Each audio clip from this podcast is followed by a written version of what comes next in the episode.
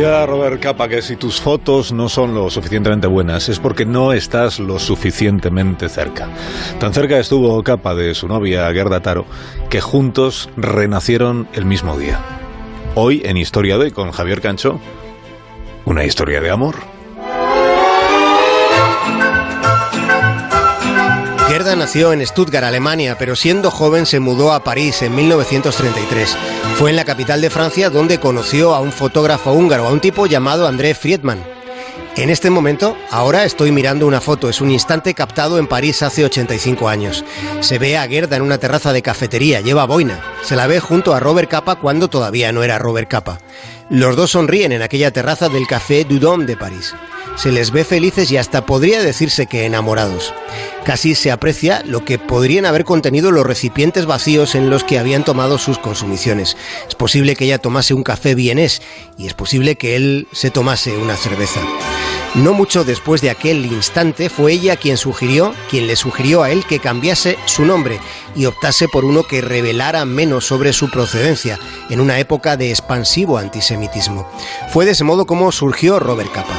Ambos se cambiaron el nombre en el mismo momento, ambos renacieron en la misma fecha. Fue en mayo del 36 cuando vivían en París. El siguiente destino de los dos fotógrafos lo marcó la contienda española.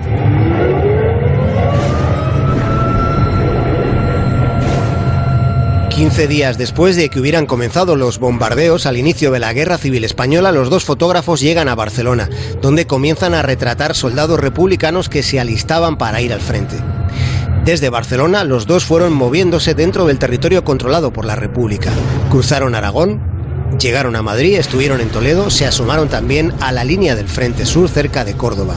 Fue en la provincia andaluza, en un lugar llamado Espejo, donde se supone que Robert Capa captó su famosa fotografía Muerte de un miliciano. Aunque en realidad es muy probable que quien hiciera esa foto no fuera él, sino ella. Es muy probable que aquella mítica foto la hiciera la mujer que se hacía llamar Gerda Taro, la clave de esta hipótesis está en la cámara. Esa foto debió hacerse con una reflex y no con una laica que es la que Capa utilizaba. Pudiera ser una fotografía hecha en formato de 6x6, que es lo que nos hace pensar la, hipótesis o abrir el camino de la posibilidad de Gerda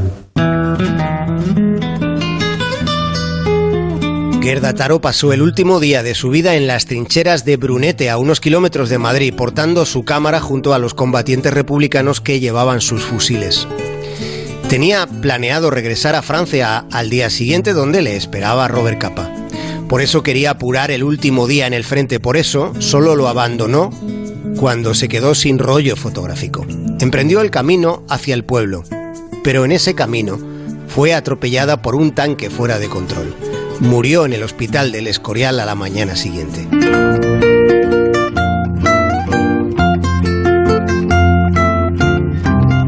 Obra de Gerda Taro tardó en ser reconocida. Su legado estaba escondido en la llamada maleta mexicana. Eran tres cajas que contenían miles de negativos perdidos de fotografías de la guerra española. Fotos hechas por Capa, Taro y Chim, el amigo de ambos, alguien más conocido como David Seymour. Capa intentó sacar las fotografías de Francia en el 39, pero no le dejaron. Los negativos terminaron en manos del embajador de México, el general Francisco Aguilar González. El embajador se las llevó a casa y se olvidó de ellas. Los negativos estuvieron perdidos en México durante 50 años. Gerda Taro es hoy un símbolo, un recuerdo e instantes en los que recrearse con una historia de amor en tiempos de guerra. Dicen que Capa nunca volvió a ser el mismo tras la pérdida de Gerda. Cuentan que se dio a la bebida, que perdió la prudencia y terminó perdiendo la vida pisando una bomba en Indochina. Donde yo tu recuerdo